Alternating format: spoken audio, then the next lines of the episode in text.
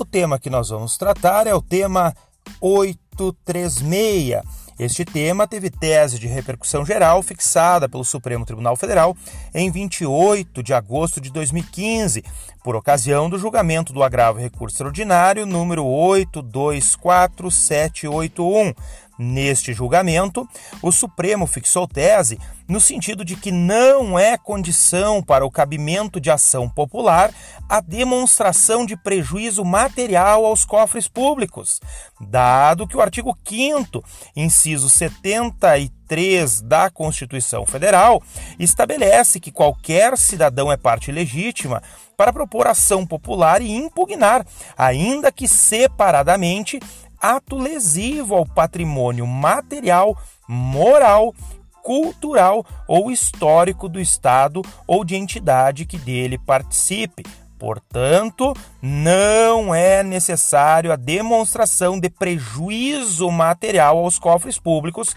para a propositura da ação popular.